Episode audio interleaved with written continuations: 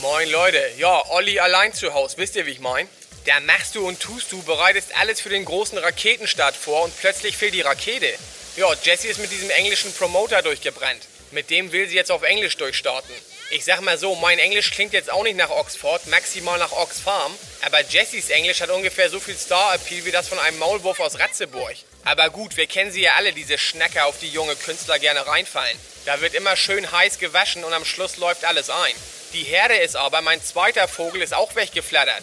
Heute Morgen habe ich einen Zettel in Sabrinas Hotelzimmer gefunden. Hi Olli, danke für die geile Woche. Ich habe gestern das Angebot bekommen, in Leipzig einen Angelladen zu übernehmen und konnte das Angebot nicht ablehnen. Ja, so schnell kann's gehen. Aber was soll ich da jetzt einen Aufstand machen? Reisende soll man nicht aufhalten und wer weiß, vielleicht bin ich irgendwann mal in Leipzig und verspüre plötzlich die Lust zu angeln. Dann habe ich dafür endlich einen Anlaufpunkt. Wisst ihr, wie ich mein? Lass so machen. Sollte ich hier jetzt einfach alleine durchstarten und der neue König vom Ballermann werden? Gibt nämlich Gerüchte, dass Onkel Jürgen das Silikon aus dem Gesäß gefallen ist. Melde ich mich auf jeden Fall nochmal, dann habt ihr das exklusiv.